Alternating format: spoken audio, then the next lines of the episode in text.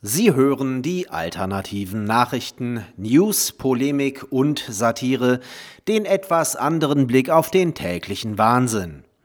Heute geht es um Totalitarismus und Kulturmarxismus. Überraschung! Damit hat wohl niemand gerechnet, wirklich absolut niemand. Das verfassungswidrige Corona-Küchenkabinett hat die Vorgaben der Rautenhexe abgenickt, den Lockdown in Deutschland bis zum 18. April zu verlängern. Die strengen Kontaktregeln sollen auch für Verwandtenbesuche über Ostern nicht gelockert werden. Doch damit nicht genug. Für die erste Aprilwoche will Merkel zudem einen radikalen Lockdown anordnen, bei dem diesmal sogar die Supermärkte schließen müssen. Wer jetzt tatsächlich überrascht ist, hat das Prinzip Politik nicht verstanden.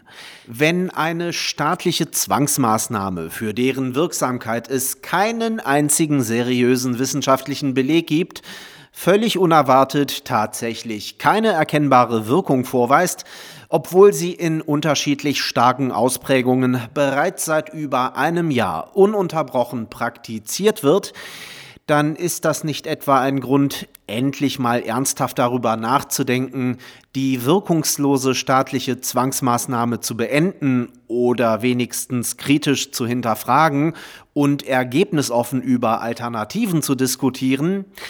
Nein, dann heißt es jetzt noch mehr, jetzt noch härter, jetzt erst recht.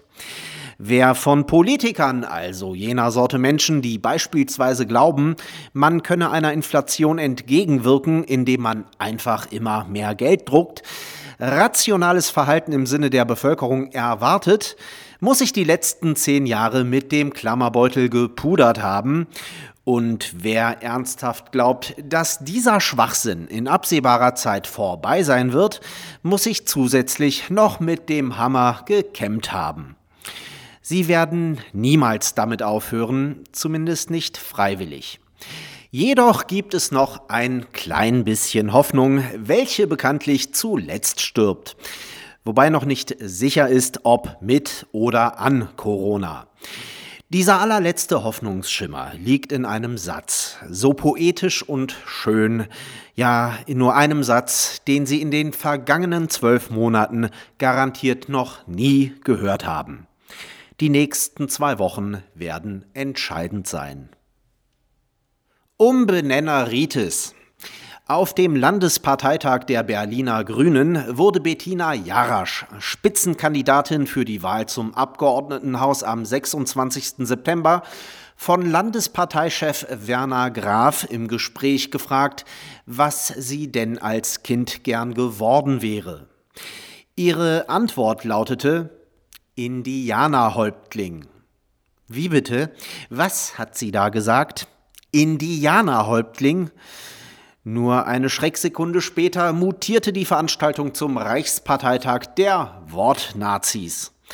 Indianerhäuptling. Wie konnte sie sowas nur sagen? Das ist nämlich gleich in zweifacher Hinsicht ein verbales Kapitalverbrechen.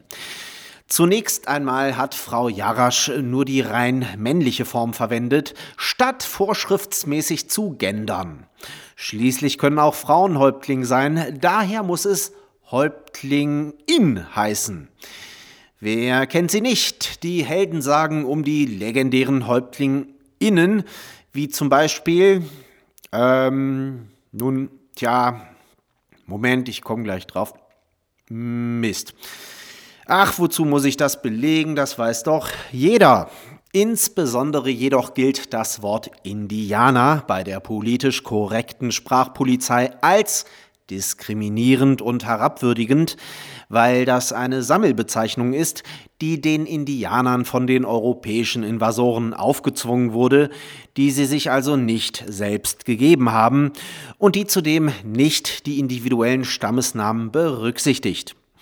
Daher solle man diese Menschen laut Vorgabe der Begriffsbolschewiken stattdessen als indigene Völker Nordamerikas adressieren. Ja, das klingt brüllend logisch, weil indigene Völker Nordamerikas selbstverständlich keine Sammelbezeichnung ist und deutlich hörbar sämtliche individuelle Stammesnamen berücksichtigt. Und vor allem, weil die Indianer sich bekanntlich selbst so genannt haben. Wer kennt sie nicht, die legendären Worte der Häuptlingin Milking Cow am Little Big Horn. Auf in den Kampf, ihr indigenen Völker Nordamerikas. Sie hörten die alternativen Nachrichten, Zusammenstellung und Redaktion, die Stahlfeder. Am Mikrofon verabschiedet sich Martin Moczarski.